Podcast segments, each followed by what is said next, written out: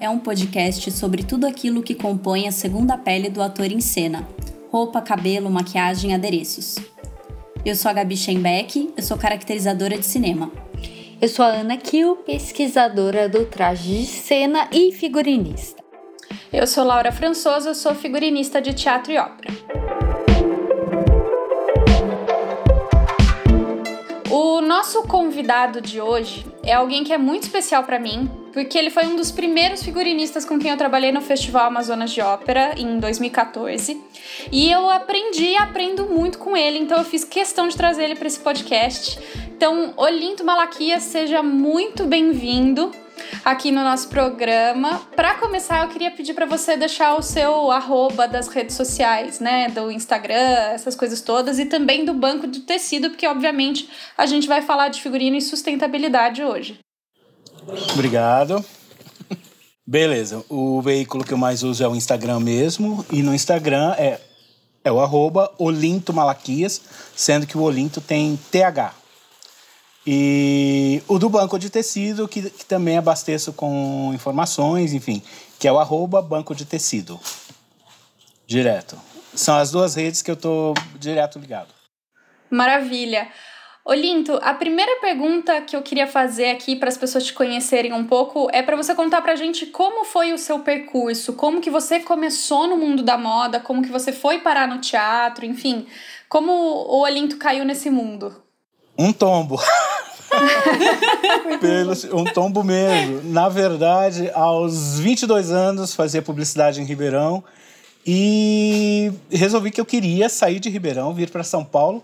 Eu queria virar publicitário, estudar SPM, aquela coisa toda. E vim, 22, saí de casa, vim para São Paulo, tentei transferência de faculdade, não, não consegui, aí comecei a trabalhar veículos.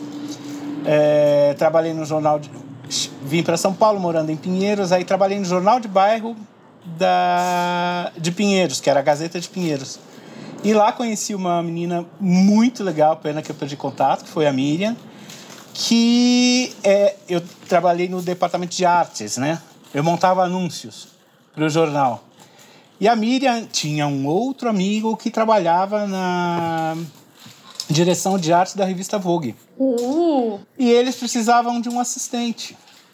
Ela, de viagem marcada, falou: então vou te indicar. falei, mas você tá louca? Eu acabei de chegar em São Paulo, não sei, não sei nem onde fica, não conheço. Conheço daqui minha casa, minha casa aqui, que era tudo em Pinheiros. Aí ela falou: não, você vai, você vai dar jeito. Eu falei, ok. Aí ela me indicou, fui para uma entrevista e acabei sendo contratado em um mês para trabalhar na direção de arte da Vogue. Moda, até então, eu acompanhava pelas revistas de costura que a minha mãe comprava, manequim, é, aquelas revistas de molde que ela cortava, fazia as coisas, sempre fez roupas para as minhas irmãs. Então não, não conhecia mesmo, era um bronco. E caí sentado na direção de arte da Vogue. E explodiu, né? A cabeça do menino explodiu. Que eu falei, gente, tem um universo fotógrafos, escritores, sem contar modelo, quer dizer, o caipira deslumbrado, tipo, deslumbrou mesmo. Foi um ano e meio e tipo, isso é muito legal. Tudo era muito legal. Que escola, né? Não. Foi uma escola. Não, e assim, conhecendo gente que até então eu só lia. Imagina, o, um do, dos. Uma das pessoas que lhe davam contexto naquela época era o Inácio de Loyola Brandão, que é uma pessoa divertidíssima. Eu falei, tem um escritor com esse nome. Aí que eu liguei que aquele era o mesmo. Meu Deus. Foi... Ele entrou na Academia de Letras agora. Eu acho que foi? sim. Enfim, eu perdi, perdi contato porque toda aquela é, equipe se desmontou, né? Mas eu vou vendo por aí. É, Paulo Glécio, que é uma mega figurinista hoje, era editora de moda da Vogue naquele período. Então, assim, peguei todo mundo começando Giovanni Frasson, João Carrascosa, Elis Steca, assim, todo mundo que é meio referência na área de moda hoje, meio não, total referência na área de moda e de figurino, eu comecei junto, só que eu era assistente de arte, né? Tipo, e sempre muito observador, muito curioso com tudo. Que maravilha. Plano Funaro, a revista praticamente quebrada, saí é, E uma amiga trabalhava na área de eventos da Sabesp. Falou, Lindo, precisa de alguém na arte, porque uma menina engravidou, coisa e tal. Aí caí na Sabesp. E a Sabesp, aquela coisa Estado, mesmo para um terceirizado, pagava mega bem. Aí eu falei, gente, eu preciso continuar estudando. O que, que eu vou fazer? Aí comecei a procurar, procurar. Existia o Senac Moda. Não existia curso superior de moda no Brasil. Ainda era técnico, imagina, 91. Uau! Isso. 91 não existia. E o Senac era um dos. Mas é muito recente. É, né? é. Ainda. E o Senac tinha um curso técnico que era super reconhecido, assim, que durava um ano e meio. Falava, vou fazer esse curso, dá para trabalhar durante o dia e o curso era à noite. Um ano e meio, fiz. Então eu sou técnico estilista pel- formado pelo Senac, ainda não faculdade. né? E fiz aquilo, aí conheci o que era. Porque o Senac é muito prático. E eles te preparam o tempo todo para chão de fábrica. Tipo, olha, porque você cai na indústria, é feira de não sei isso, você vai atender representantes. Não tem. Tanto que a professora de criação, que chamava Eliana, falava assim: gente, vocês estão. Assim, não sai todo mundo daqui para fazer alta costura. Você vai sair daqui para trabalhar numa fábrica, uma fábrica que pode ser no Bom Retiro. Então foi assim, banho de realidade que acabou com a minha ilusão de moda em um ano e meio. Sabe, tudo que eu vi de glamouroso, fala, não sou eu que vou produzir. E dito e feito. Fiz o curso, em 95 eu consegui trabalhar em emprego numa fábrica que fazia roupa, moda para terceira idade. Chique, bem chique, bem glamour. Entendeu? Fui eu lá fazer vestidão de linho, bermuda e regata de microfibra para as tiazinhas, porque era assim a referência de moda para terceira idade, que era passi e feminina, né? E vendia para o Brasil inteiro. E eu, como assistente da, da dona, comecei a atender representante, come- comecei a atender os representantes, montar Catálogo? o catálogo de amostras de tecido, de todas as variantes que tinha, mas tinha os mostruários, em que cada representante recebia a coleção inteira ali. E tinha que ter o controle disso. Era um figurino completo que eu passava para representantes do Brasil inteiro para eles saírem vendendo do Brasil afora. Era assim, não existia, não existia internet Nossa. em 95. É importante lembrar. É importante lembrar que em 95 não existia internet, então não tinha aquela coisa, ah, deixa eu Dá um Google. dar um Google que vem. Não, pouquíssimos Não, não, lugares. jovens. Não. Quando voltando um pouco, quando eu trabalhei na Vogue, era pestap, layout, pestap, não existia montagem da revista num computador. Era página, a página, tudo montado ali, letra 7, é, PMT, enfim, linguagens que quem vai ver fala do que, que esse louco tá falando, mas tem que voltar na história mesmo. Coisa do. A gente está no século XXI, a gente está no século XX, século XX. Século passado. É coisa do século passado.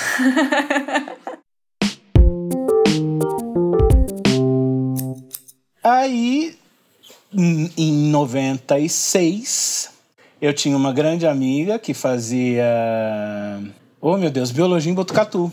Numa das vindas dela para São Paulo, ela falou: Linto, você tá gostando dessa fábrica? Eu falei: olha, tô adorando, porque era o contato que eu queria ter, mas real é impossível. Eu falei: ah, mas você não gosta de teatro? Minha irmã trabalha com publicidade e faz teatro. Eu falei: ah, vamos lá o ano 95 para 96.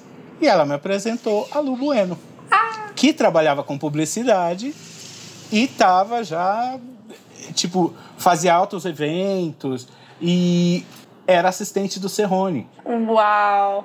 Ela ia viajar para uma das quadrienais lá, coisa e tal, e me chamou para fazer assistência num figurino, que ela acabou passando todo para mim, falou, ó, total liberdade, é, enfim, eu criei. Imagina, não tinha a menor noção do que era figurino. Imagina que eu criei. Era uma- um grupo de teatro amador e eu criei um figurino inteiro.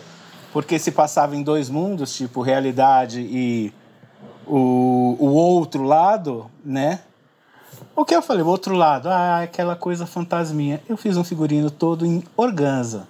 Uh. Ternos em organza. Trajes completos, vestido, saia, blusa, camisa, paletó, calça em organza. Deve ter ficado. Para transparente. Bafo. Ah, bafo, teatro amador, o povo, assim. Você tem certeza, mas eu vou aparecer de cueca. Ah, mas é cueca branca. É, imagina, eu vou, sabe, limitação.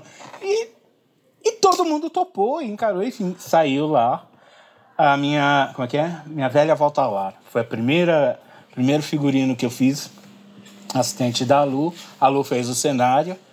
E aí era, correu circuito amador, coisa, aquele começo mesmo de, de todo mundo, né? E a partir daí eu, fábrica, Luciana, e Luciana não me largou, ela viu alguma coisa que eu não vi ainda em mim. E posso te chamar para os trabalhos? Pode, só que ela começou a ter um volume de trabalho absurdo e me chamar para tudo. Saí da fábrica e fui trabalhar direto com ela. Virei assim, tipo, primeiro assistente era para tudo, para tudo que vocês imaginarem. Montagem de cenário, e, e a Lu é um polvo, né? Ela pega oito braços, ela consegue pegar 16 trabalhos ao mesmo tempo, dois para cada braço. E aí ela vai delegando, delegando, delegando, delegando. Ela tem essa essa capacidade que eu reconhecidamente não tenho. E e ia fazendo, ia fazendo tudo. Então, noção de cenário, noção de iluminação, foi na prática, não tive escola. Quer dizer, você teve escola, você teve essa puta escola que foi a Vogue, você teve a escola do chão de fábrica que te ensinou a organizar, você teve toda a experiência da Lu, né? Você teve. Mas ó, enquanto você tá fazendo, você não tem noção. Não. Você tá fazendo, calcula, um dos, sei lá, Olinto, eu peguei, eu peguei uma assistência para fazer, só que eu não vou poder ir porque eu vou precisar viajar, coisa e tal. Já falei que você é ótimo, é para montar uma maquete. Eu sempre fui maqueteiro de primeira, assim. Ah. Amo, amo. Eu fiz, esqueci de falar que enquanto eu fazia Vogue, que enquanto eu trabalhava na Vogue, à noite eu saía da Vogue e ia pro CPT. Fiz um ano e meio de CPT. Ah. Que foi a montagem da na Bienal, aquela montagem de cinco andares que o Serrone ah. criou da Bienal, eu estava naquele projeto de maquetes e miniaturas de figurino. Ela falou: Eu sei que você faz bem maquete, coisa e tal, eu vou te indicar, você vai lá, tá. Quando eu vejo, estou batendo alto da Lapa, eu falo: Eu conheço essa mulher. Era a Daniela Thomas. Meu Deus. Aí era pra, era pra fazer assistência pra Daniela pro desfile na Zump, que ela, ela fez a cenografia do desfile da Zump.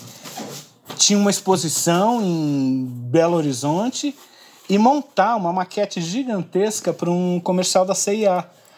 Eu levei duas semanas fazendo um parque de diversões em madeira e juro, de fazer a, o gradil da montanha russa, coisa e tal, que era uma maquete. Aí ela falou: menino, você é louco, você gosta disso? Eu falei: gosto, gosto muito. Lá tá. Ela pegou o Dom Juan do celular para fazer, cenário e figurino. Falou: vou te jogar com a figurinista. Você vai, porque figurino é o que você gosta. É, é o que eu pretendo fazer. Então tá. Dali a pouco eu me vejo caindo no Rio de Janeiro, fechado no hotel do, do lado do Teatro Vila Lobos, fazendo assistência para Verônica Julian, que foi a figurinista do Dom Juan, do Edson Celulari. Então, assim, sabe quando você você vai conhecendo as pessoas, mas você não tem noção ainda com quem você está trabalhando. Eu falei, então tá, é isso, é isso. Vamos, vamos fazendo. E eu fazendo, fazendo, fazendo, fazendo. Vai, vai, vai. E aí uma vai apresentando a outra. Aí trabalhei com Lenise Pinheiro. Fui motorista dela. Assistente de montagem de estúdio. A Laura, eu tô vendo a cara da Laura, tipo, é uma parte da minha vida que a Laura tá. Ah, não tem noção, mas passei por tudo isso. Nesse meio tempo, numa folga de Daniela, conheci Renato Teobaldo, aí teve uma montagem na exposição dele na, no Sesc Pompeia, onde eu conheci a Judite. Judite! Que era costureira de tudo que estava sendo montado. Aí ali eu casei com ela, né? Porque, tipo, foi. Juro, era como eu tava falando, sei lá, com a minha irmã, com a minha mãe, porque. De repente, tipo, qualquer folga que tinha, tava lá falando com a Ju. E eu fui para produzir tecido para ele, que ele sabia que eu conhecia muito de tecido. Quando acabou o trabalho de tecido, eu ia lá mesmo sem ter o que fazer. Ela falou: escuta, você tá à toa, você sabe que não tem mais nada para te pagar. O pessoal de pintura tá, tá precisando de alguém. Você quer fazer pintura? Eu falo, mas eles me ensinam? Ah, é a Nani, a Nani ensina. Nani Brisk. Vou fazer pintura de arte com a Nani Brisk. de pintar o mitos que vem da mata inteiro. Aquilo, tipo, ela pintou paredes e paredes. Ou seja, a minha escola foi prática e uma prática muito legal. De 98 para 99, a Lu pegou um projeto imenso, que era que foi quando os Palapatões assumiram o TBC. Eles tinham um ano de peças para produzir. E a gente ficou esse um ano estudando linguagens de comédia. Então, todos os espetáculos apresentados no TBC, a gente fez o figurino. E assim, a gente fazia evento durante o dia. À noite eu ia lá para Casa Amarela, que era o espaço da Lu. Eu cortava e ela fechava os figurinos. Caraca. Porque era tipo, a gente tava com o grupo, era custo zero e a cada dois meses tinha estreia de uma peça nova. Nossa, insano. Então, eu já, eu já. Hoje eu sou bem cansadinho quando falo em processo, porque eu já acompanhei vários. Dos Palapatões me deu aquela coisa que, tipo. E o TBC tá ali do lado da oficina, né? Uma das assistentes nesse projeto todo foi a Silvia Prado, que estava saindo do INDAC, namorava o Fernando, que era o videomaker da oficina. E, olha, vai acompanhar ensaio, vamos acompanhar ensaio, vamos comigo, coisa e tal, tal, tal. O, Fe, o Fefeu, Fefeu tá lá na câmera. tá, vamos lá. Conheci o Oficina, assim, tipo, já bastidores. Eu falo, gente, isso é muito legal, teatro adulto. Porque tudo que a gente fazia para Lapatões era... Era uma linguagem de comédia, era uma linguagem infantil, enfim. Aí eles foram fazer uma leitura de Nelson Rodrigues, aquela... Boca de Ouro, que foi no Sesc, aquele Sesc que tinha na Rebouças. Eu já estava distante, continuava nos palapatões, aí você falou, olha, eu preciso de um vestido verde. Eu falo, como assim? Sesc Rebouças mesmo? Era, é que fechou. Fechou, mas era Sesc Rebouças. Vamos ter uma leitura, coisa e tal. Eu vou fazer a Guigui quando tiver a montagem. Eu preciso de um vestido verde. Eu falo, mas que tom de verde? Eu falo, ah, assim, como? Que tom, lindo? Verde é verde. Eu falo, tá, eu tenho um verde, mas é um verde alface. Tipo, o que, o que é a Guigui? Ela falou, ah, Guigui é, mulher, é ex-mulher do Boca, coisa tal, tal, tal, mulher de bicheiro. Falo, ah, então vai ser perfeito. O maluco, tipo, tendo feito essas coisas de figurino, quando eu ia fazer compra de figurino, visitei muito brechó, coisa tal. Às vezes eu achava alguma coisa muito legal, eu comprava e ia guardando. Então, tipo, eu tinha vestido da Vogue, eu tinha um vestido da Casa Canadá, que eu achei em brechó. E tinha um Zé, Zé Nunes, tomara que caia, verde repolho, verde alface, assim, verde, verde alface, cheio de babado. Aí, tipo, ah, falo, vai em casa, você experimenta esse vestido e dá para você usar na leitura. Parecia que tinha sido feito para ela. E era José Nunes, que é alta costura dos anos 60, assim. Eu falo assim, você não vai rasgar. Não, não vou rasgar coisa e tal. E aí ajudei ela na montagem. Porque como eu fazia eventos, aí eu tinha sandálias, os bijus, coisa e tal. Ela saiu de lá com a personagem montada. Pronta. Ou seja, na leitura, pronta. Na leitura só deu ela. O que, que aconteceu? Olinto, Marcelo quer conversar com você. Quem é Marcelo? Como que é o Marcelo? Marcelo, Marcelo Drummond, um dos diretores da oficina. Falo, tá, marca, vamos lá conversar. Fui. Ele falou assim, ah, aquele jeito carioca dele, falava, né, arrasta tudo que eu adoro. Ah, vamos fazer uma leitura, tipo, adorei o que você fez. Tal, tal, tal, tal. Você não quer fazer o figurino do Boca de Ouro? Eu não penso, gente. Eu não pensava. Eu era completamente. Eu nunca tinha feito um figurino. Eu posso dizer que foi o meu primeiro figurino de ópera. Por quê? A oficina tem coro, tem solista, tem secundário. É toda a estrutura de uma ópera. E eu só fui pensar nisso depois que eu saí, quando eu mont... fiz a minha primeira ópera, que foi em 2007. Tá, vamos lá. Eu só tinha feito teatro pequenininho, né? E assistência para para gente com muita grana e que os prazos funcionam. É verdade. Imagina você ir para uma companhia que é, enfim, tem uma mítica absurda e só que era um caos completo de produção. E uma produção que eu não conhecia na prática. Eu nunca tinha pegado o teatro sem grana para fazer, mesmo, sabe? Fui fazer o oficina, falei: "Ah, dou conta". Aí o Marcelo marcou uma uma estreia, né? Que tipo, eu tive que correr com tudo, da compra do material, a costureira, a repensar modelagem, a criar, o, a, a provar figurino com o Zé. E eles começam a trabalhar às sete da noite, vão até às seis da manhã. É o horário de ensaio. E você de dia na rua e de noite no ensaio, ou seja, né? Virado. Porque como produtor, você tem que ter tá de corpo presente nas lojas, né, costureira, no horário normal de gente. E a companhia tinha lá o, o horário deles, que era de sete da noite, quando começavam os aquecimentos, aí meia-noite começava a ensaiar, aí lá pelas três já tinha dava para passar umas duas, três cenas, repete-se a exaustão, enfim, processo. E aí Boca foi um, um vestibulinho, né, de três meses, assim, do que era o processo da oficina, quando o Zé anunciou os Sertões. E os Sertões foi criado desde a leitura do livro. Não existia um texto pronto. Ah! Os Sertões começou num dia, tipo, parecia missa.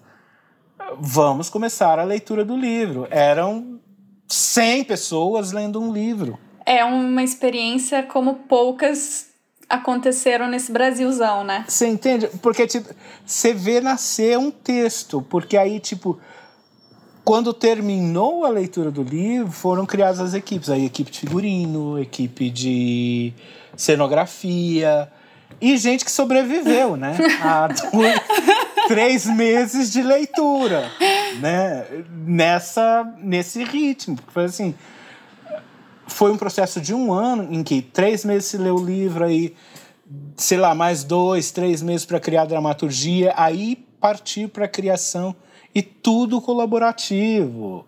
Chama a roda, chama a roda. E chama roda, gente, o comércio abre às oito, né? E aí eu dentro, mas um pé meio fora, aí a cabeça não tinha como não ser prática. Então eu entrei no grupo, mas já sabendo que tipo eu tenho que preservar um lado um lado são que vai produzir, né? Porque a loucura da criação, assim, eu jamais passei por outra experiência igual desse processo. E o resultado é, é imenso também, né? Os sertões são quatro peças. Eu lembro que eram duas peças, semanas. Ele conseguiu é, foi a Terra, Homem 1, um, Homem 2, 5. Terra, Homem 1, um, Homem 2, Luta 1, um, Luta 2. São cinco peças que foram feitas em sete anos. Então é um processo de sete anos. Em que, assim, os sobreviventes, né?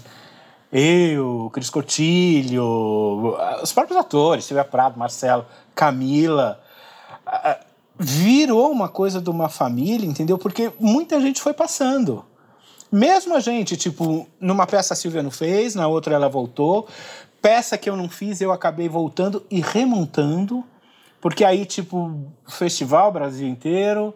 Aí fomos para a Alemanha, duas viagens para a Alemanha com os processos dos sertões eu só fui tomando noção do, do que era aquilo, tipo, para mim, porque quando você tá dentro, você não tá vendo. Quando você vai vendo a repercussão daquilo. É, você tá, sei lá, instalado um mês no teatro em Berlim, tipo, gente da Alemanha inteira vindo para ver esse trabalho e gente que você nunca ouviu falar, cineasta, tava que conhece o Zé e aí você. Muito bom. Uhum. Acho que eu fiz algo legal, sabe assim? E o Zé não tem o menor menor, eh, vou falar menor escrúpulo, tipo, na Alemanha ele criou uma cena em que o Adão é, ele virava a Libertas, que era a escrava que ganhou o bexiga de presente. A Libertas não existia no texto. Ele falou: não, ela vai existir. Vou eu comprar tecido, aviamento, coisa e tal, e fazer uma roupa com a costureira do teatro, que só falava alemão.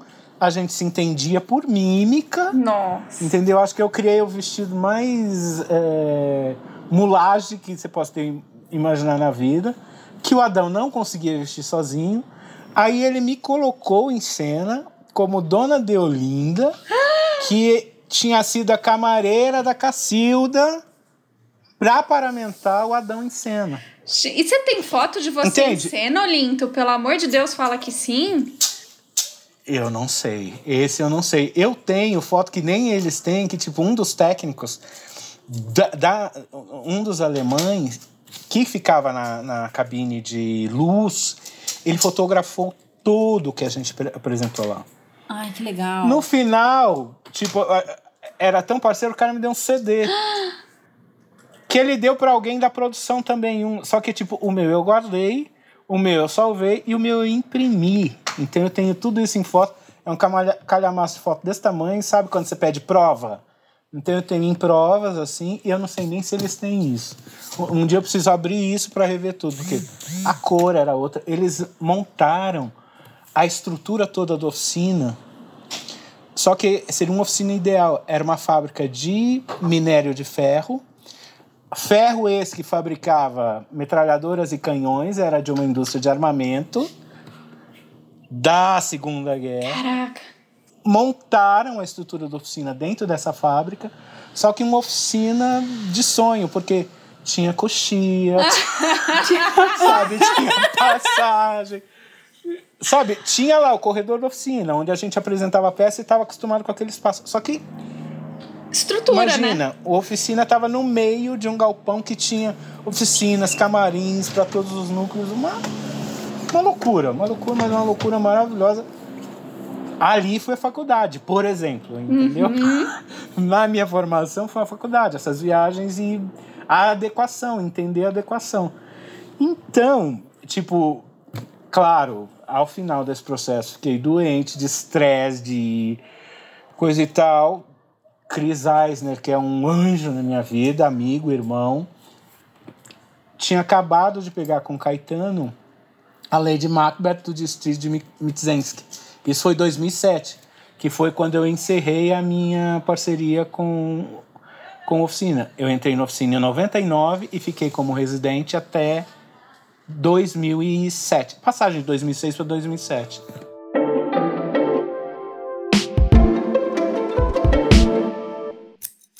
Se você gosta de ouvir o Pano para Manga, considere apoiar a gente. A partir de cinco reais você já ajuda o podcast a acontecer e de quebra ganha uma recompensa. Visite nosso Apoia-se. O endereço é apoia.se.com.br barra pano pra manga e conheça nossas metas e recompensas. Se não puder ajudar financeiramente, ajude a divulgar o nosso podcast nas redes. Aí o Cris, olha, como é que tá a oficina? Vai falar, não tá, não quero ouvir falar em oficina, sabe aqueles Deu. términos de relação que, tipo, não quero mais olhar na cara. E ele fala, você não quer descansar? Vamos para Manaus. Descansar! A Laura, a Laura Propaganda enganosa, denúncia. Mas ele não conhecia também. Ia ser a primeira vez dele em Manaus e a gente com uma ópera russa. O Caetano já tinha 10 anos de Manaus anteriores, porque o Caetano sempre foi fazendo iluminação, e seria a primeira grande direção do Caetano. A lei de Ma... Caetano é o Caetano Vilela, que assim, foi o cara que me... O Cris me apresentou, mas esse é o que mais me chamou para fazer ópera. Me apresentou outros diretores, então me apresentou ao William Pereira, uh, ao Mauro Vrona, ao Enzo Dara, tipo, gente que veio de fora, que eu estava Chamolim, Chamolim, enfim. E aí você foi para Manaus. Eu foi já ouvi Manaus. algumas das suas histórias de Manaus, mas porque assim, foi isso que me fez querer te chamar, entendeu? Além do banco de tecido que a gente ainda vai entrar nesse nesse nesse sim, pano pra manga. Sim. É, você já me contou algumas histórias, assim, e eu sempre fico muito fascinada com as histórias do Olinto. Eu falei, cara, vamos chamar ele. E aí a gente tá há vinte e tantos minutos conversando e eu nunca tinha ouvido nenhuma dessas histórias, entendeu? E eu já te contei várias, imagina. Né? Muitas! Eu tô virando o Forrest Gump da ópera, porque, tipo, eu tenho muitas. Se me sentar num banquinho, tipo, pagar um café, eu. Ah, eu me lembro! Porque, tipo, eu, pior que eu lembro, e tenho tudo isso documentado. Porque eu, eu sou um acumulador esse ponto, tipo, é ruim porque eu quase não vejo o som da minha sala, mas eu tenho assim, tipo, rabiscos desde desde a época dos parlapatões. Entendeu? Tipo, ah, Incrível. eu guardo a entrada do desfile da Zump, sabe assim? A Lu fala, você é a minha memória, porque ela vive esquecendo as coisas. Eu falo, é. Isso é bom, isso é mal, né? Porque eu guardo a minha memória, eu guardo a sua memória, eu guardo a memória de todo mundo. Eu vou lembrando, tipo, se tá próximo, se, se esteve comigo, eu vou lembrar. Entendeu? E guardo, né? Guardo as melhores lembranças, tipo, enfim, das viagens, tudo. Aí o Cris me chamou, era para fazer a, a, a, produção do figurino para ele, da Lady Macbeth.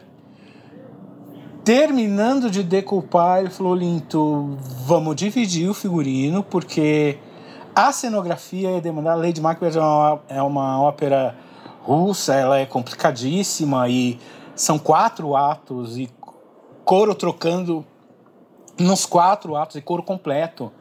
Entendeu? Que é sempre o povoado, é o, o povo da fábrica, é o povo. Enfim. O meu descanso da oficina foi estudar a Rússia, né? Em Manaus. Em Manaus. Não, e a gente chegou lá pronto. E, só que chegou num ano em que eles tinham chamado um alemão, que hoje tá morto, né? É, morreu de um, de um câncer, enfim, que era o talento da Alemanha, o Schlinzif, enfim, que era cineasta, enfim. E o que cara... ele fez Navio Fantasma? Isso, que era a ópera de abertura, a segunda ópera ia ser a Lady Macbeth. Só que ele é aquela coisa, quando ele formatava a cena, ele destruía o que ele tinha construído. Então era um processo diário, tipo até a estreia estava se costurando alguma coisa nova. Não, o que o pessoal lá conta de história dessa ópera em particular. Não, era tipo assim, o cara tá no teatro, ele ia sair para filmar. No bar, ele vê sentada a mulher e o cara, tipo, dois velhinhos tomando caldo de cana. Ele com a produção de lado, eu quero eles na cena.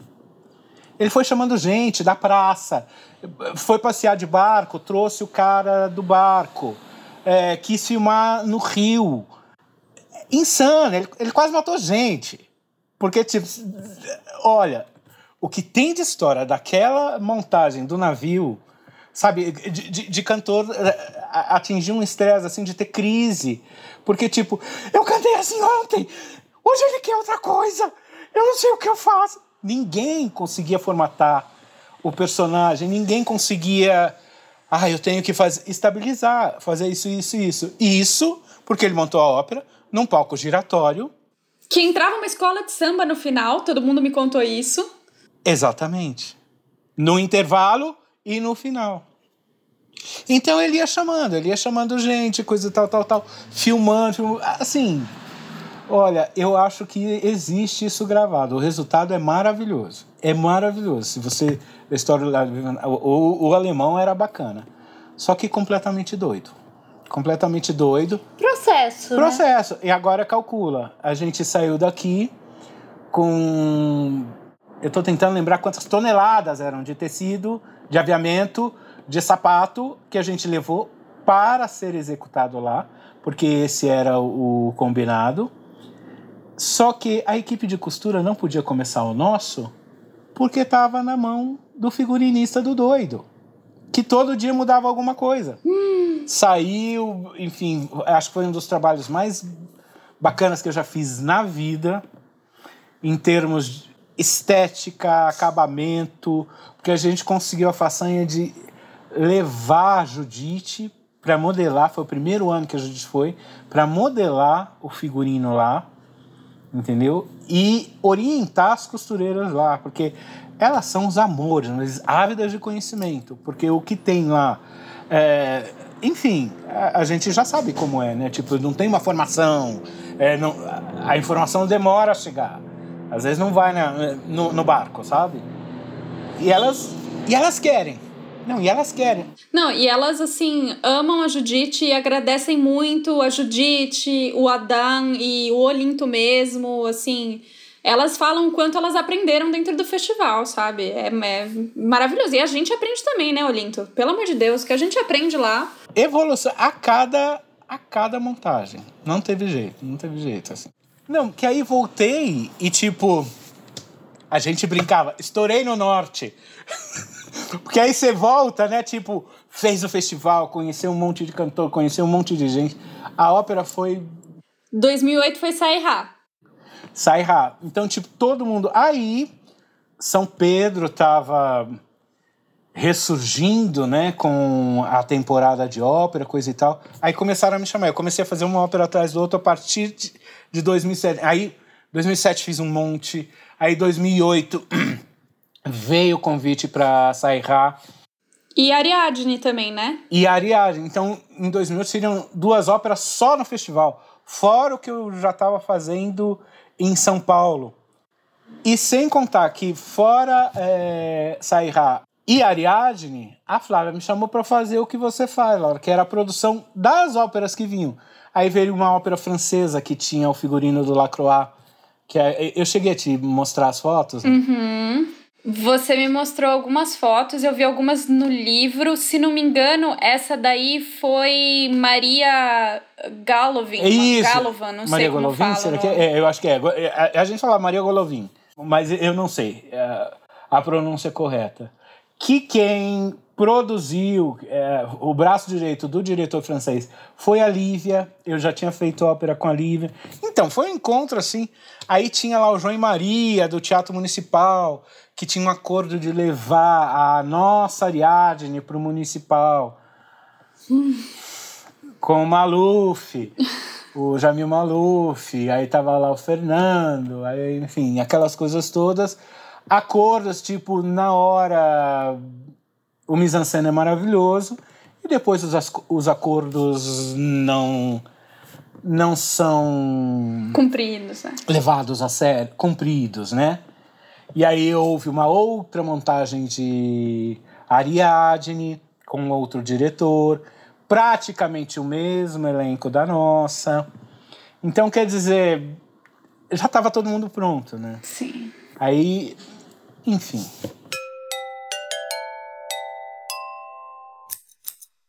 Em feitos essa, fiz o festival todo. Para o ano seguinte, novos convites para Manaus. Aí veio o amor da vida, que é o Emílio Sage, com a Sansão e Dalila. Sansão e Dalila. Eu falo ópera da minha vida, não posso assumir isso, porque eu já tatuei a Tosca, né? Eu tenho um trecho da Tosca tatuado no braço, que foi meu compromisso com, com a ópera depois de 2007. Eu sou muito dramático, a- sabe? O vice da arte, vice da amore. Ah, foi para isso que eu nasci, sabe? A Tosca, ah, meu Deus, quanto sacrifício. Enfim, drama, drama, drama, drama. Qual o seu signo, Olímpio? Ai, Desculpa a digressão. Câncer, né? Ter outro. Câncer, dramático. Eu ia chutar. dramático, chorão, enfim, tudo me emociona, tudo me deslumbra. Aí veio Sansão e Dalila, conheci o Emílio Sage, ele veio para quase um ano, imagina, um ano não, é, seria maio, ele veio outubro, novembro para o Brasil, para a gente se conhecer e começar o processo. Então, sabe quando você tem tudo criado antes e Muito não, com antes, né? muita antecedência, tecidos aprovados, tudo, tudo, tudo, tudo, tudo. No meio do caminho, pouco antes da gente ir para Manaus, o municipal estreia um Sanchão e Dalila. Não. Sim. Sim. Outro processo, não fui assistir para não me contaminar. Quando estreou a minha, a minha, a minha resolução, que estava feita desde outubro do ano anterior, etc, etc. O Emílio, uma das coisas que o Emílio queria era Dalila Sansão vendo pela primeira vez a Dalila, a entrada dela é uma entrada em vermelho, em que ela tem uma capa que é simplesmente o fundo do cenário, que o cenário era todo feito de espelhos. Então, conforme ela entrava, aquele tecido descia, caía todo. Você tinha a nítida impressão que era era toda a entrada dela, A cauda dela. dela. Só que era um tecido lá no fundo, ela com uma caudinha para poder andar, enfim. Só que a ilusão era fantástica, o jogo de espelhos, a luz do Caetano deslumbrante, tipo Eu usei seda, sabe assim? eu, eu comprei seda. luxo! Era pro diretor espanhol, sabe aquela coisa? E podia. Pra ele tudo podia. E tinha Sansão e Dalila e a ópera de encerramento era Os Troianos, que a direção era do Caetano. O que acontece? Queria muito que você falasse desses troianos. O que acontece? Estamos lá montando já, tipo figurino praticamente pronto do da, de Sansão e Dalila, últimas provas, semana de é, véspera de estreia. É, vamos começar a produzir os troianos, vamos. Num dos ensaios, o Caetano chegou, o- o- o- gaguejando, jamais o Caetano gaguejando. Eu, eu preciso falar com você, eu preciso falar com você. O figurino estava todo criado, já dos troianos. Ia ser grego literal, assim, sabe? Eu vou ter que trocar, eu não sei o que eu faço, não sei o que eu faço. Tipo, se eu não é, simplificar os troianos, a ópera vai ser cancelada. Eu falo, mas como vamos simplificar? Tipo, vai. É tuniquinha de carnaval, então, para tudo, porque acaba os bordados, acaba tudo, não sei o que. Ele fala, não, é menos ainda. Eu falo, mas como, Caetano? Então é jeans e camiseta branca, né? Que é, é, tipo, no teatro, quando a gente fala, vamos simplificar, ah, bota jeans e camiseta branca, né? Não tem jeito de simplificar mais. Ele fala, não, não, não, vamos, eu vou estudar. Eu digo, Caetano é meu herói, porque, tipo, em dois dias ele conseguiu passar, juro, dois dias, a gente comendo ansiedade, ele conseguiu transformar aquele panteão grego no panteão dos orixás. Todos os personagens. Porque na, na, na concepção, tipo, uma- roupa de, de terreiro, uma roupa de candomblé, você acha pronta. Você, sabe, são os brancos, são sei o quê. Aí, coube a mim o trabalho de como eu vou simplificar tudo aquilo que envolve é, essa esse panteão dos orixás, o- os ritos, o que pode, o que não pode. Não deu outra. Acharam um pai de santo em Manaus que praticamente morou com a gente até a, o- o- a estreia. Porque tudo que ia fazer tem que perguntar para o Celso se pode. Vamos perguntar para o Celso se pode. Então, todo dia tinha uma, uma consultoria sobre orixás, se aquilo era possível ou não. Aí, detalhe, o solista de Os Troianos ia chegar a uma semana do ensaio geral. Uma semana, o Michael, porque ele estava cantando na Europa, não sei o que, uma história assim, e chegaria uma semana antes do pré-geral. Só pra você ter uma noção. Aí sabe quando tudo vai acontecendo? Aí outra. Tudo isso já tinha pass- sido passado para elenco e coro. Ok. Elenco, aquela maravilha. Coro do Teatro Amazonas. É 90% evangélico, sei lá. E De 80% a adventista 90% também. e adventista. Então, porque vamos, os pan- panteões, coisa e tal, porque. é, porque Fulano vai ser Xangô. Fulano, quando começou a explicação e, explicando.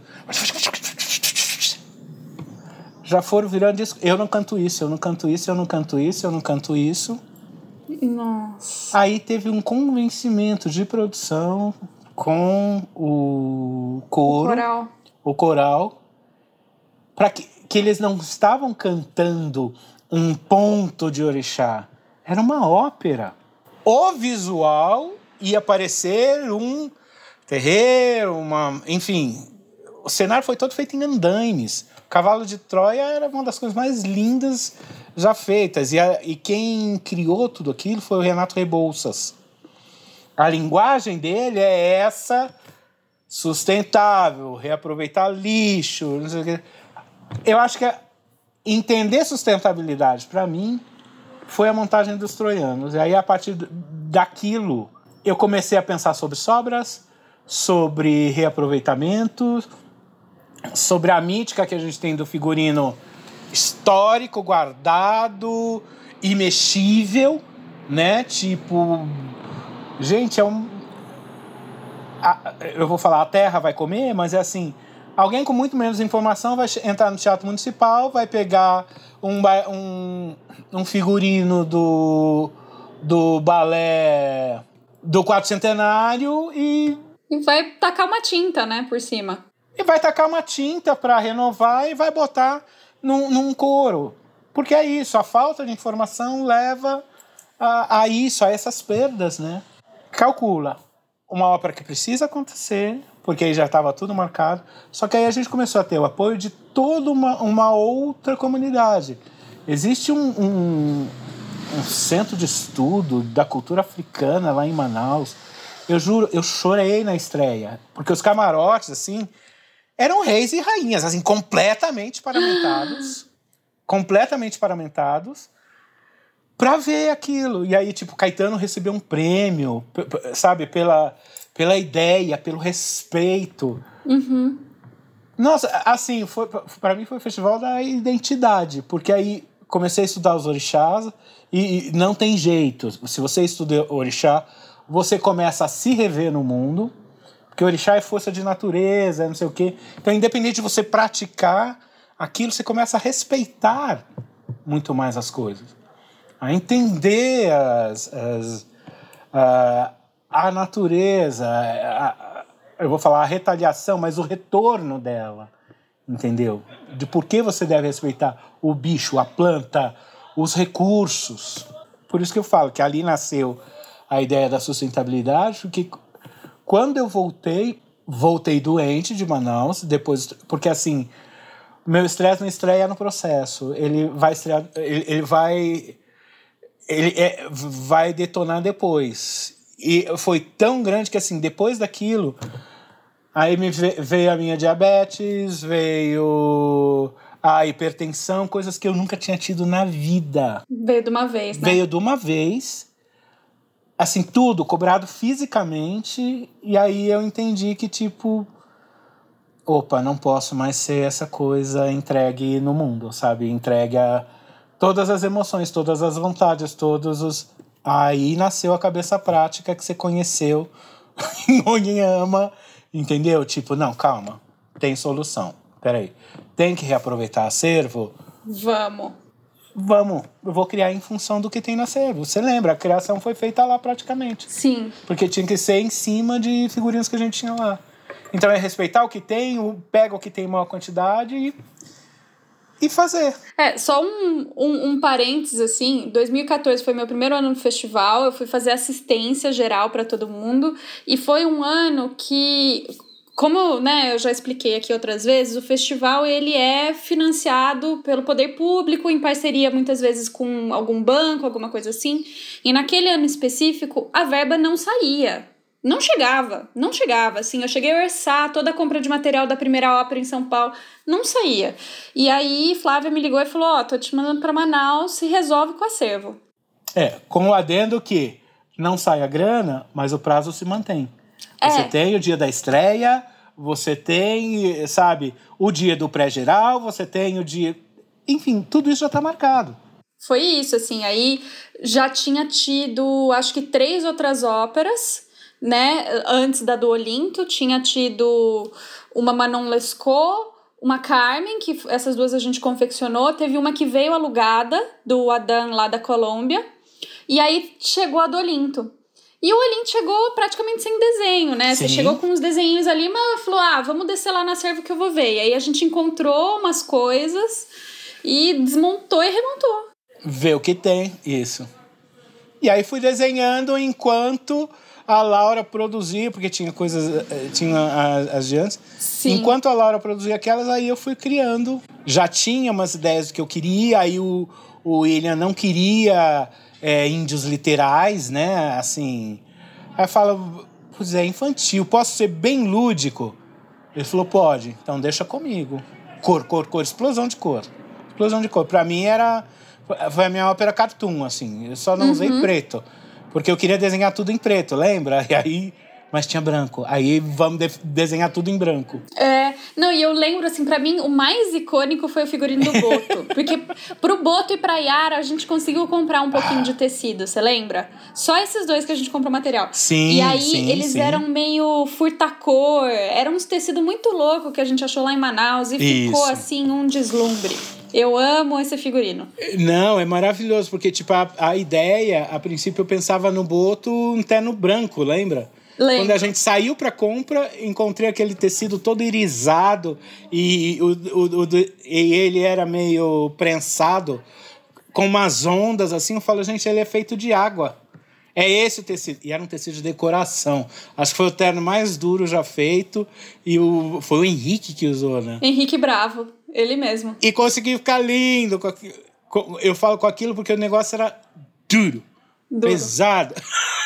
Era. E foi. Não, e a Yara, pra gente plissar aquela organza pra capa dela, tinha um lugar em Manaus inteira que Um plissava, que era uma senhorinha. Aí eu, tipo, consegui o transporte pra 7 horas da manhã, tá na porta da senhorinha. E a Georgia me ligando, brigando comigo porque eu tava segurando o transporte. Segurando o transporte. Ai, foi o caos, mas foi ótimo. No final ficou lindo. As crianças piraram, né? Porque essa era uma ópera infantil, a partir de uma Exatamente. mitologia brasileira, né? Do, do- o mito era da, da- do eclipse, né? Isso, isso.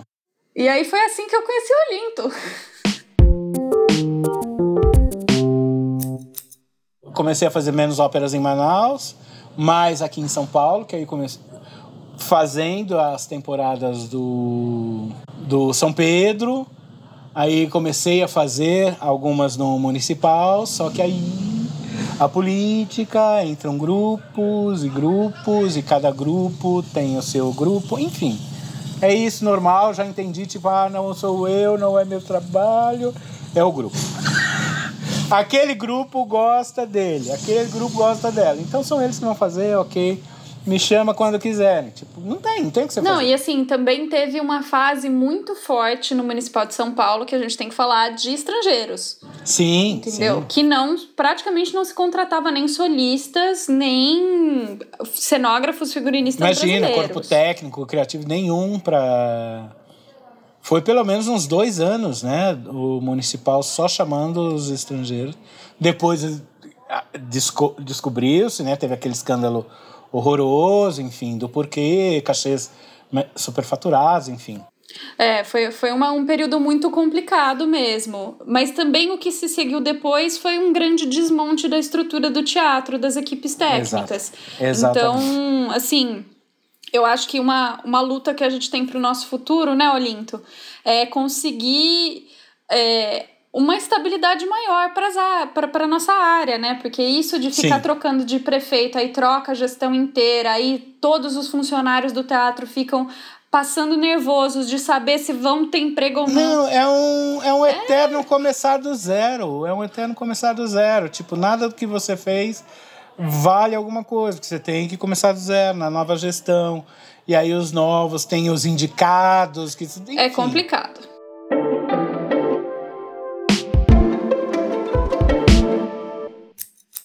Mas assim, voltando para a questão da sustentabilidade mesmo, aí você voltou para os braços de Lu Bueno e sustentabilidade. Como é que foi isso aí?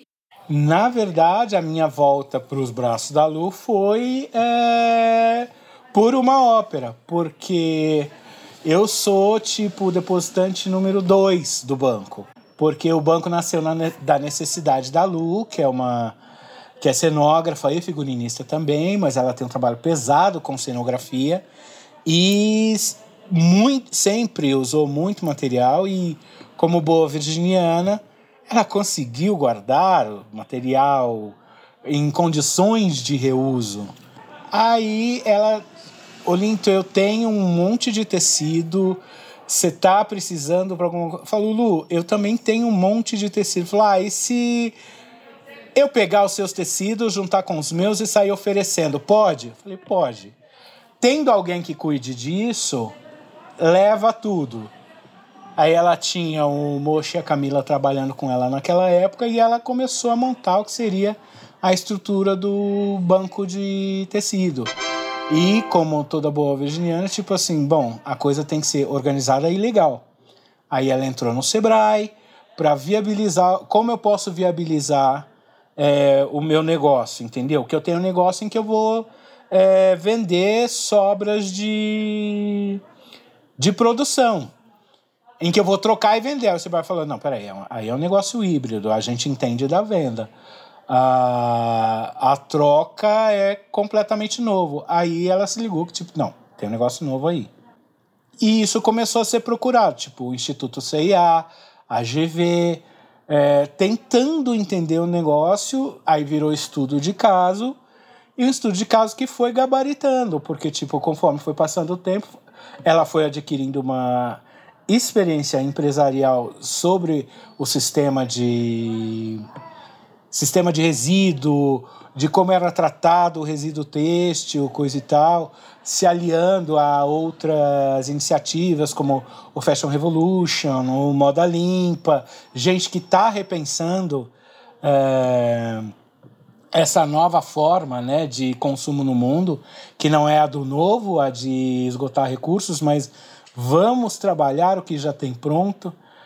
E eu, a princípio, quando eu fiz o meu primeiro depósito, eu nem fui ao banco, que era na, na, na casa da Lu.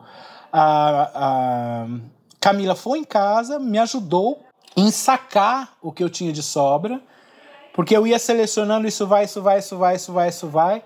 Eu tinha tecidos num quarto em que eu não enxergava o chão do quarto. Tô de Sério. prova porque eu cheguei a ver. A Laura viu. A Laura viu, assim, acho que o fim das seleções. Vi o fim. E eu sei que meu primeiro depósito foi, sei lá, 160 quilos de tecido. Aí fiz um outro depósito, quilos. Aí um, um outro depósito, 80 quilos de depósito. E assim foi, de tecido. Se eu for olhar meu saldo ainda hoje, tipo, eu tenho saldo de uns 30, 40 quilos de tecido ainda. Porque eu, estando aqui, eu, e assim, não é em todo trabalho que você consegue recolocar o que você tem. Mas eu disse, foi uma ópera que me veio ver pelo seguinte: esses depósitos eu nunca fui até a unidade do banco. Eu levei dois anos para pisar no banco pela primeira vez. E foi quando eu fui fazer o Anão com o William Pereira. Que a gente tinha um. Apareceu um coro grande. A princípio era uma ópera sem coro. Apareceu um coro grande e a verba continua a mesma. Como sempre. Hello? Eu falo, gente, será que vale alguma coisa? Será que eu consigo?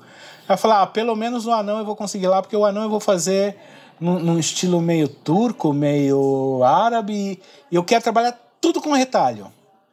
Pra mim era retalhinho. Quando falava do banco de tecido, era retalhinho que eu ia encontrar aqui. Eu não sabia que tinha rolo. ah, enrolo.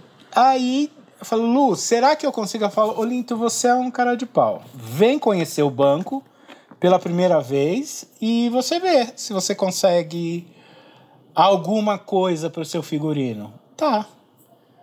Quando eu cheguei, eram caixas, caixas, caixas, caixas, rolos, rolos, rolos, rolos. E eu queria uma tapeçaria muito linda para o couro. E tava vendo aqueles adamascados da São Miguel. Uhum. Poliéster, aquele mais do mesmo. Quando eu chego, eu dou de cara com o depósito da Fernanda Yamamoto. Um brim. Fernanda Yamamoto. Ela, está, ela fez uma coleção toda inspirada na, em renda renascença, renda brasileira, renda francesa, em que ela estampou brim, malha, estampas de renda. Aí a hora que eu olho, eu falo, mas gente, não é renda. E era brim, aquele peso, aquela coisa. Rolos. Eu falo, Luciana, quanto dá isso? Quando eu fui ver, eu não podia pegar na troca porque precisava dar nota para o teatro. Mas quanto vai dar isso? Aí, tipo, metrifiquei, coisa e tal. A... Aí, não, a Andressa, tava, a Andressa me ajudou, coisa e tal. Vamos pesar, assim, o que eu tinha para gastar em tecido deu e sobrou, que aí eu elevei sapataria, consegui chamar a Michelle como aderecista das cabeças. Aí ela falou, mas como você conseguiu fazer isso? Eu falei, tecido de reuso. aí foi até, tipo, quando, quando a ópera estreou e tal, aí a, a Lu mandou o case para uma menina de um blog, essa menina fez uma matéria, saiu uma matéria que eu consegui fazer 90% do material da, do figurino era tecido de reuso. Ela falou, gente, aí caiu por terra, né? Tipo, bateu a vergonha, bateu a ignorância, tipo, puxa, é possível. Não, e aí em 2018 você fez isso de novo na Ópera Vulcão Azul, no Festival de Ópera, né? Lá em Manaus. Porque aí, tipo, não abandono. Eu sei que eu consigo mais melhor por um custo menor. Então eu vou defender o resto da vida. A gente não tá falando de um figurino pequenininho, né? Que o Olinto vai lá e faz dois, três. É não. uma ópera. É uma ópera. Tinha, eu tinha oito solistas, aí é, eu tinha cinco ou seis atores, mais 15 meninas no coro, usando esses vestidos de, de época, que era meio 1700, assim. Então, meio Maria Antonieta, sabe? Uhum. E aí, tipo, você vira um cara de pau, né? Eu virei um cara de pau, porque tipo, ah, porque tem que fazer a crinolina. Eu falei, ah, é? Tem que fazer a crinolina? Peraí. Fui na 25 de março, comprei almofadinhas de Smile. Sabe aquelas Sei. almofadinhas de pelúcia? Maravilhoso! Bota a saia, bota a saia. Enganchei uma almofada de um lado, enganchei outra almofada do outro, tá aí o volume. Sabe? Você fala, é. é não é dá. pensar, eu, né? Eu não teria grana para um aderecista fazer. Anquinha. 17, 18 anquinhas, porque isso ia exigir costura, ia exigir mais tecido. O trabalho do aderecista, porque aí a costureira simplesmente não faz, ou se ela faz, ela vai te cobrar a mais por aquilo, entendeu? E aí você acaba virando. Você começa a enxergar outras formas, entendeu? De ter. Enxergar. É, de ter aquela. aquele volume, aquela. Enfim, aquela silhueta. E passou. Ninguém soube que tinha um monte de almofadinha rindo embaixo da sala. Não.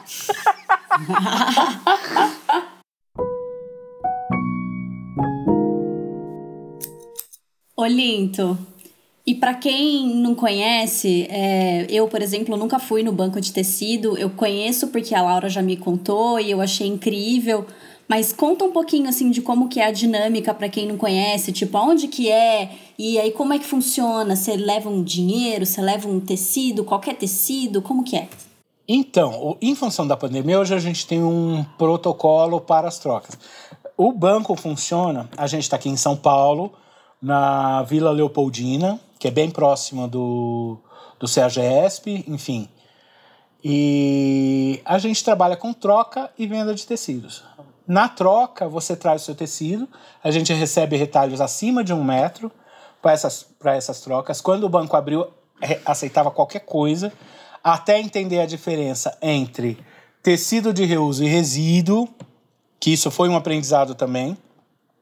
Porque tem gente que acha que a fronha gasta, ah, isso aqui alguém vai usar. Não, minha filha, se já gastou para você, se, se você não consegue usar mais, aquilo é resíduo, aquilo tem que ser descartado. Porque é até insalubre, né? Você repassar fronha, toalha, calcinha, meia, entendeu?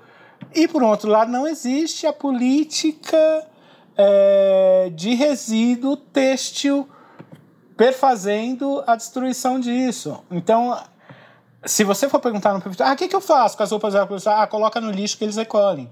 É uma orientação da prefeitura que, que eu faço com retalho, né? É uma orientação de poder público. Exatamente.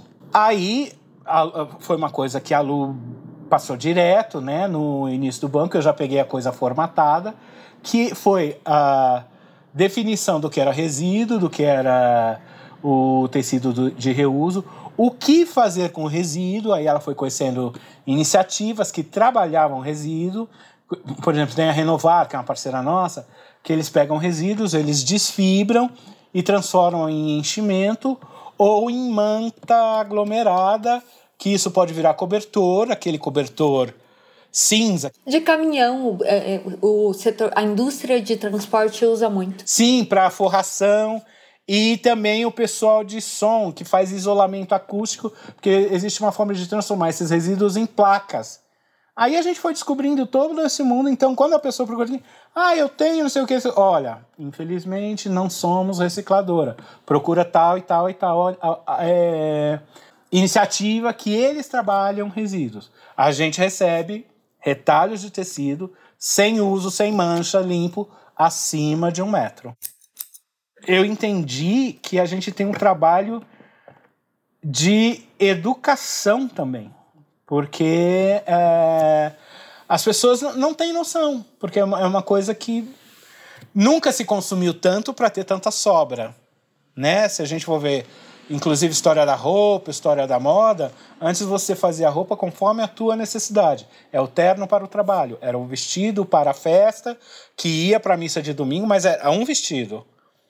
Não tinha aquela cobrança, status quo, tipo, você tem que ter um vestido a cada fim de semana para a sua baladinha. Compre a sua camisetinha na Forever 35, sei lá.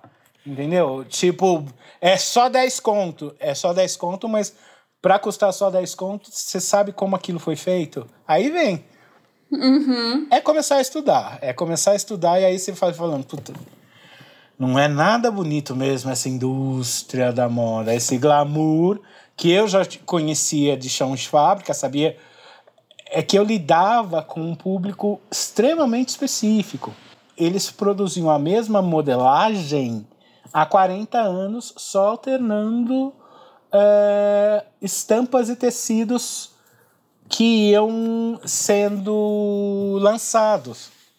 Né? Então eu, eu já lidei com uma indústria que não tinha. em que eu não, não usava de muita é, criatividade para o modelo, mas tinha que ser muito criativo no uso de material em reaproveitamento do que tinha na casa, entendeu? Ah, essa cor, se eu fosse olhar o histórico, ih, essa cor usou lá em 85. Ah, quem usou em 85 não vai estar tá usando agora, porque, ó, se bobear já... Já era. Já era. A vozinha já foi, a neta não vai lembrar, pode fazer. Então pode fazer, usa os mesmos botões, sabe? Coisas assim. E tem esse, esse trabalho de formação hoje, é, de informação. E aqui na loja, o nosso estoque é basicamente feito dessas entradas de correntistas. A gente tem quase 2 mil correntistas regulares que vêm, trazem as suas sobras, então eles já entendem a maneira como a gente recebe. Antes, a gente, quando a gente tinha onde descartar, a gente ainda recebia os resíduos também dos nossos correntistas. Só que é uma coisa que se tornou inviável, porque inclusive o nosso reciclador maior, é, ele parou de receber todo tipo de tecido. Então ele não, eu estou fornecendo para uma indústria de jeans reciclado, eu só recebo res, resíduo de jeans. E esses correntistas, a gente está falando de empresas, de grandes empresas não, não, ou não. de pessoas físicas, figurinistas? pessoa física, ó, da, da, da tiazinha que faz fuxico, patchwork, a costureira que faz reparo, aí tem um público grande que são as meninas e meninos de moda, é, estudantes de moda que vêm buscar amostras, porque aí, é claro, a 25 de março, com essa quantidade de faculdades de moda que tem, de estudantes que eles soltam a cada semestre, todos esses indo na 25 de março, pegar a amostra tio, me dá um, um tequinho, eles ficam sem rolos de tecido. Aí pararam, a 25 a, a, acabou com a política de, de amostra. Então a gente aqui criou as caixas de amostras para estudantes ou vende o mínimo, que é uma faixinha de 5 a 10 centímetros, só para que eles façam os trabalhos, enfim. E depois de formarem, formados, eles continuam. Aí Vou lançar minha marca. Quero trabalhar o sustentável. Porque o sustentável, ele é a solução, mas ele acabou virando grife também, né? Assim, acabou virando tem toda uma uma um nicho de mercado. Um nicho de mercado, consumidores preocupados com com o fim da cadeia, né? Tipo, olha, eu, eu acho mais legal eu comprar essa camiseta de quem vai receber ela de volta com algum adicional, mas pelo menos eu dou um fim para o meu, pro meu lixo. Com o fim e com o meio, né? De ser um, um, um meio de uma, mais artesanal, que as pessoas não estão sendo exploradas e tudo mais. Não, e, e, o reuso, você encontra o tecido em, em, vários estágios, né? Tem o tecido que já foi tratado, que já foi lavado, tem o tecido que já foi. É, que já sofreu tingimento. É, os tecidos da Laura fazem sucesso, né? As sobras dos figurinos, então vinham tingidos, coisa e tal. E aí quem. Pessoal de figurino levava, pessoal de teatro levava. Aí, embalagem, sabe? Embalagem eco. Nossa, isso tem uma cara de artesanal. Digo, eu falo, porque é é uma pessoa de teatro que faz e gerou esse tipo de sobra. O que, o que fazia antes? Jogava-se no lixo. É, e, e, de fato, assim, com o Festival de Ópera a gente produz muito figurino e, portanto, tem muita sobra de tecido. E depois que eu volto de Manaus, a gente sempre faz uma triagem lá na Paula e manda uma, uma toneladinha ali de tecido para o banco e também, assim, já encontrei coisas maravilhosas. Eu já encontrei linho, eu já encontrei seda, já encontrei, sabe? Que quando você vai comprar, pensar num figurino, você já inviabiliza na criação. Esse vestido seria lindo em seda. Ah, não, mas vou ter que usar um cetim de poliéster porque a seda custa 150 metros. Uhum. Mas, Olinto, eu ia perguntar exatamente isso que você acabou de falar, do público. É, quando eu fui no banco, já faz muito tempo, acho que estava bem no começo. E, e o público maior era moda. Isso que você falou, aluno de moda. Mas agora temos público de figurino, né? A Laura tá aqui como representante. Não, tem, tem o pessoal de figurino, o pessoal de cenografia. Tem gente que faz produção rápida, tipo, ah, será que eu não posso locar o tecido? Se a gente conhece, a gente até abre uma exceção, mas quando não conhece, porque, tipo, é claro que nessa boa vontade tem muita gente legal no mercado, mas também tem gente que age de má fé. Tipo, teve uma menina que veio, anjo de candura. Ah, ela não é uma locação. É, tá, levou e nunca mais vimos os tecidos. Sumiu o telefone, sumiu não sei o quê, entendeu? Ainda bem que não foi muita coisa. Ela precisava de fundos para foto. Ah, mas, tipo. É, não devolveu. E aí. Ela não disse, né, quando ia devolver. Mas peraí, né? Não, tem, não, de, não tem é, condição.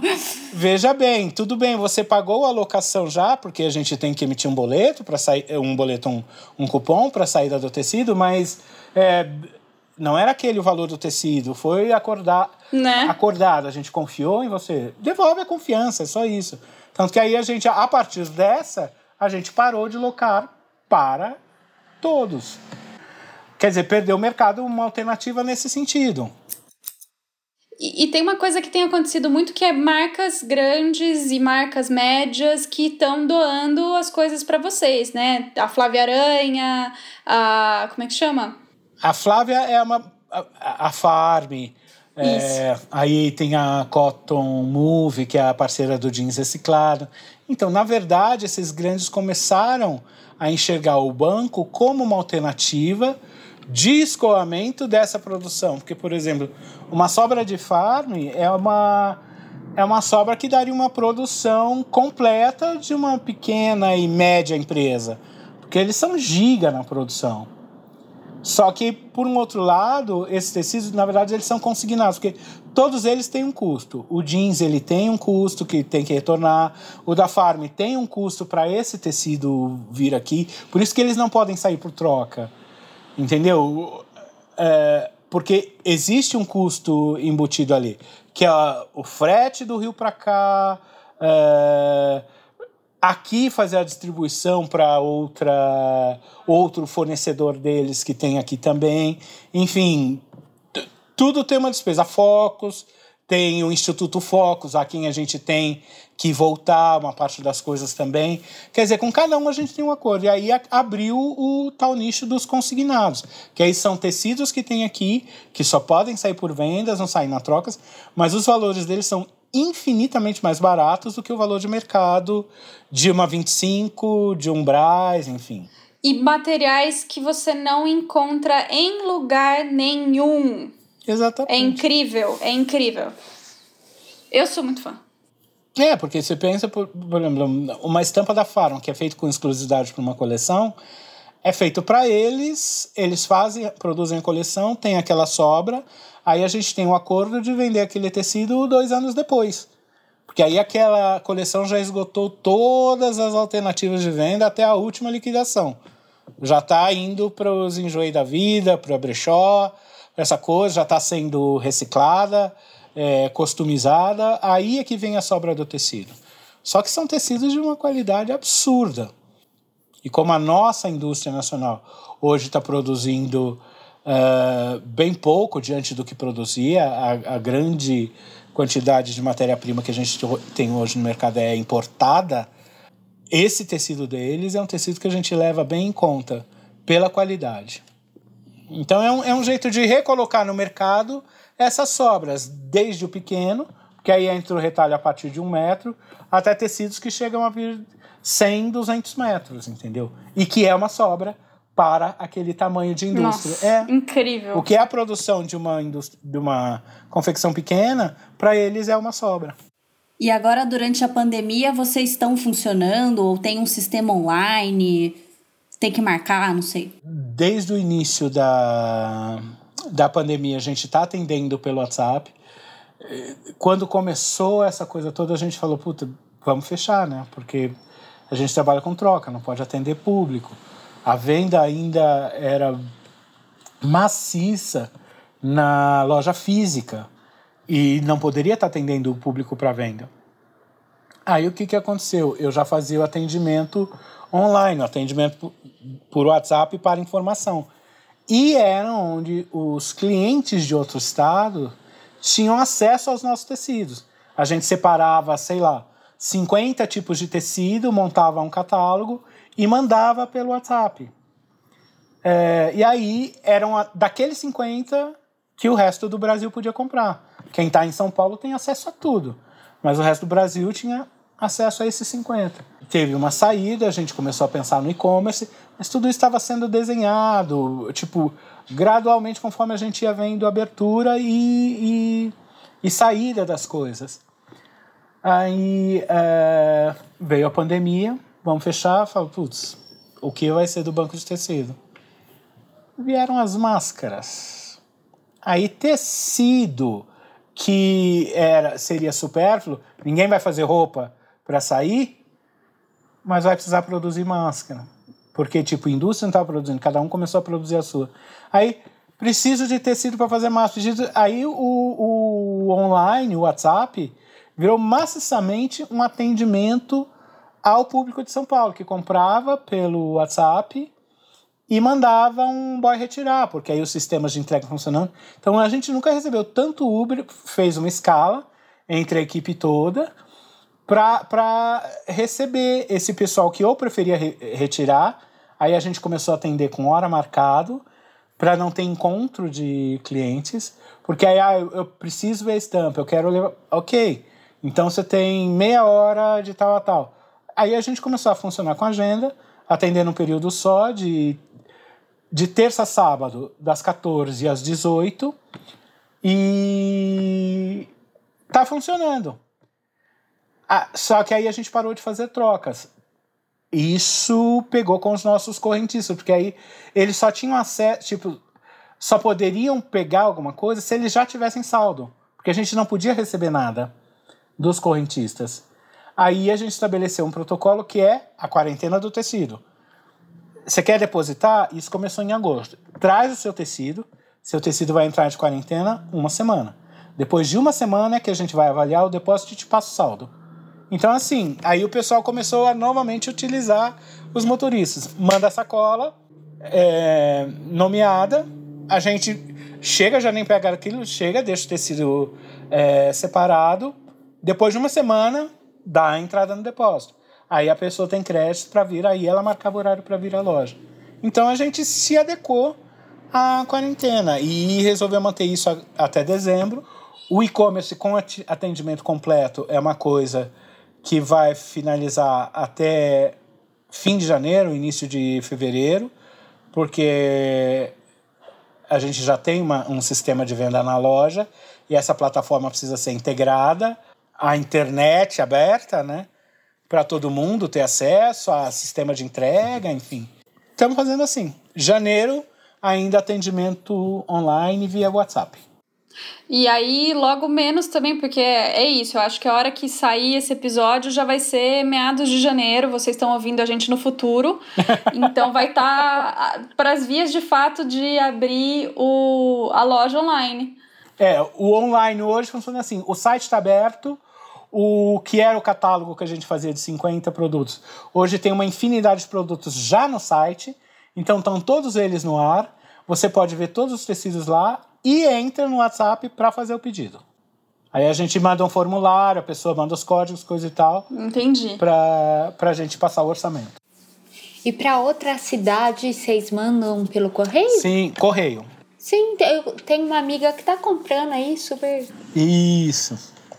Compra aqui, a gente já mandou orçamento com cálculo de, de envio pelo correio. Futuramente, talvez alguma transportadora, um melhor envio, mas estão sendo estudados, cada um deles qual vai ser melhor para a gente. E, e, quantas pessoas trabalham hoje no banco de tecido? Porque isso começou da Lu, é. Era a Lu e a, era a Lu e a Andressa, depois entrou a Ive, era a Lu, a Camila e o Mocho, depois Lu e a Andressa, depois Lu e Ive. Aí eu entrei quando a, a Ive ainda estava, porque o banco tinha duas unidades uma ficava dentro de um coworking de moda, que era que eu ficava, na Consolação. E aí depois fomos aumentando. A Aninha, que é quem cuida da loja hoje, ela foi uma estagiária de moda que veio estagiar com a gente e acabou ficando.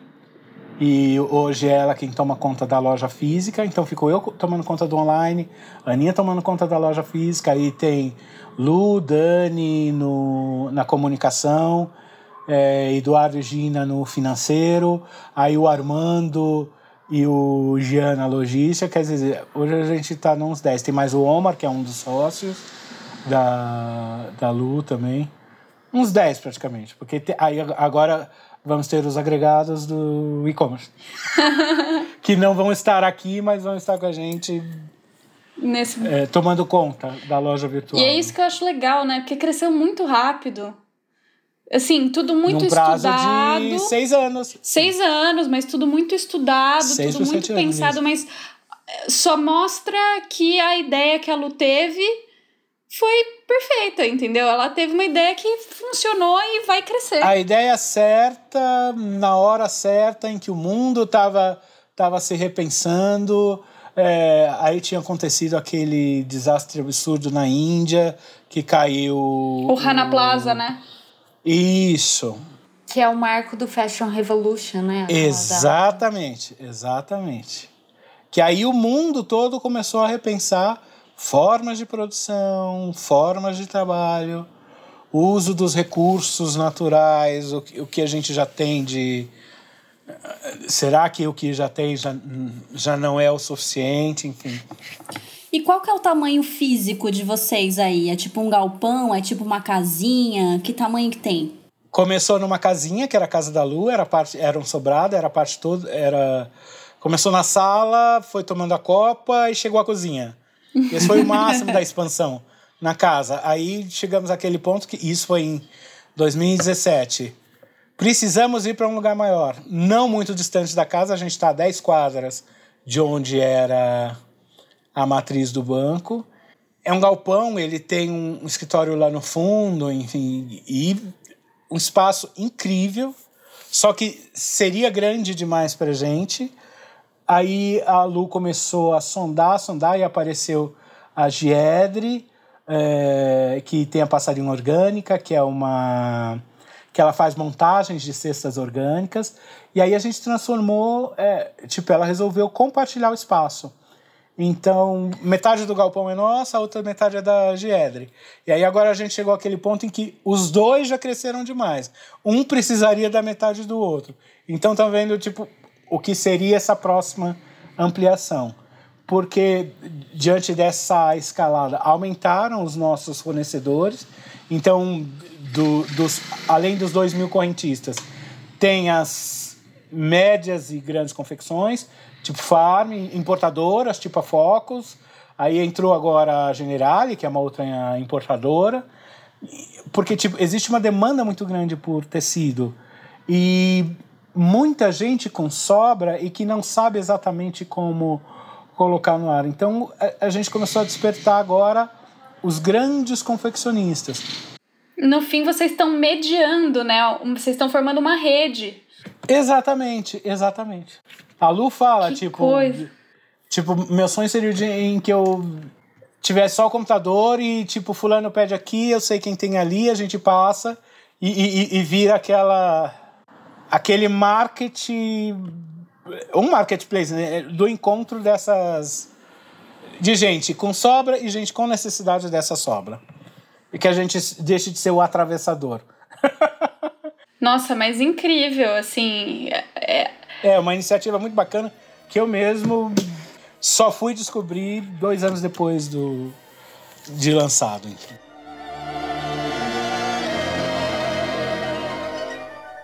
Busquem conhecimento.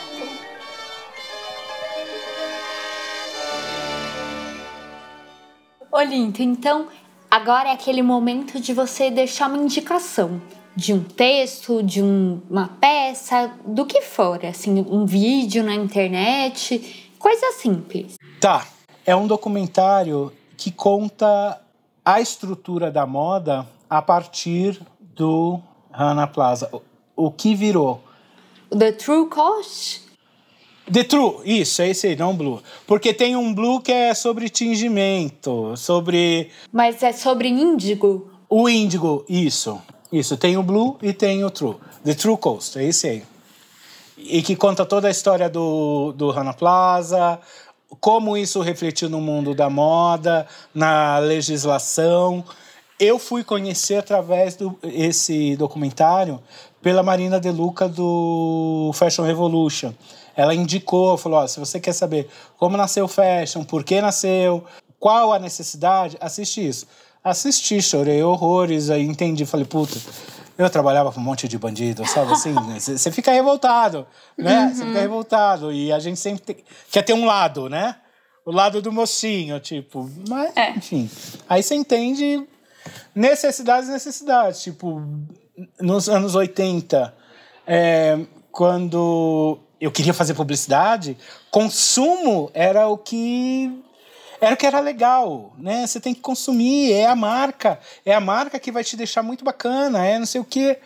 Aí ve- veio o que veio, né? Os anos 80 foi a- a- aque- aquela, aquele período em que se gastou, gastou, gastou, gastou, gastou. Os, no, os 90 vie- vieram com uma onda New Age para tipo, não, controla, Baixa gasta menos, baixa a bola, gasta menos, faz uma yoga. Mas aí vem os 2000 arrebentando tudo. Fast né? fashion piorou vezes 10. Vez 10, porque diminuiu a condição de gasto do mundo. Espertão, quem percebeu, tipo, ah, se eu oferecer a, casete- a camisetinha de 10 e falar que é uma grife muito legal, só que a que custo? Aí, com Ana Plaza, escancarou-se o custo, o custo de vidas. O custo de né? vidas. E é uma coisa que eu acho que não, não volta pra trás. Isso eu não acho tem que não como, volta pra trás. Não tem como. Porque, tipo, eles não vão investir em condições é, seguras e bacanas de trabalho para quem está produzindo. Isso encarece mesmo o custo da roupa. Aí a gente vai vendo. Tipo, mesmo os menores começando a escravizar, né?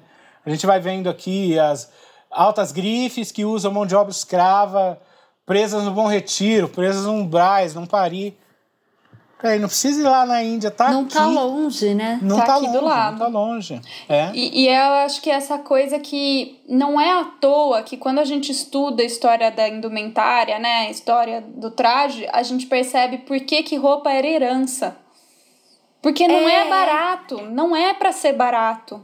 Mas é isso que eu falo. Você, você fazia o seu terno do seu trabalho, o, o seu terno de trabalho tinha que durar anos. Era um, dois no máximo. E aquele terno de trabalho era o terno da missa. Sabe?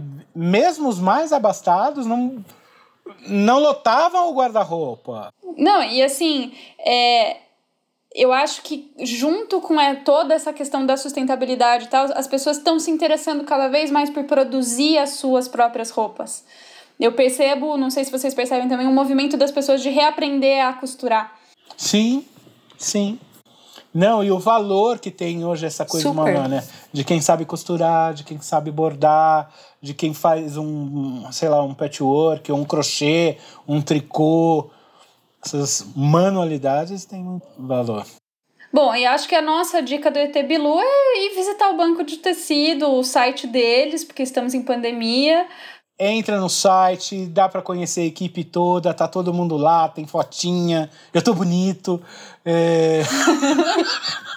tem a loja, a lojinha tá lá, então, tipo, tá funcionando como um catálogo agora, mas se gostar de alguma coisa lá, dá, entra no Whats, vai falar comigo mesmo, que atendo o Whats direto, até para ter um controle, né, de- dessa informação, dessa, dessa, dessa busca aí. A gente tá aberto, tá aberto a tudo.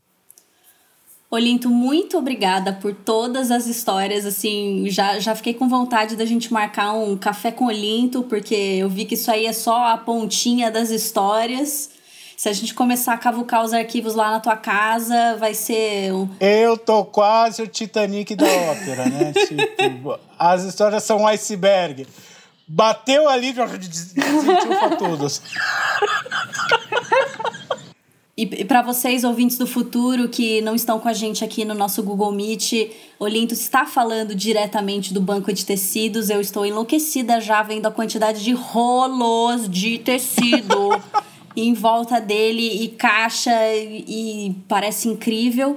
Já tô louca de vontade para ir assim que a pandemia permitir. Venham super bem-vindas. E um super obrigada por estar aqui. Obrigado. Obrigado pelo convite. Prazer imenso.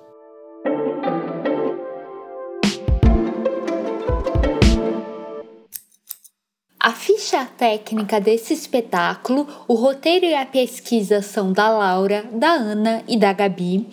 O nosso convidado é o maravilhoso Olinto Malaquias. A edição de conteúdo é da Gabi Schenbeck e a edição de som, identidade sonora e finalização é do Fernando Sagawa.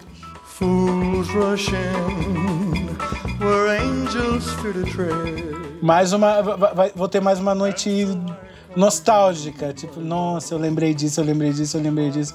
Canceriane. Ainda bem que tá gravado, porque pretendo esquecer.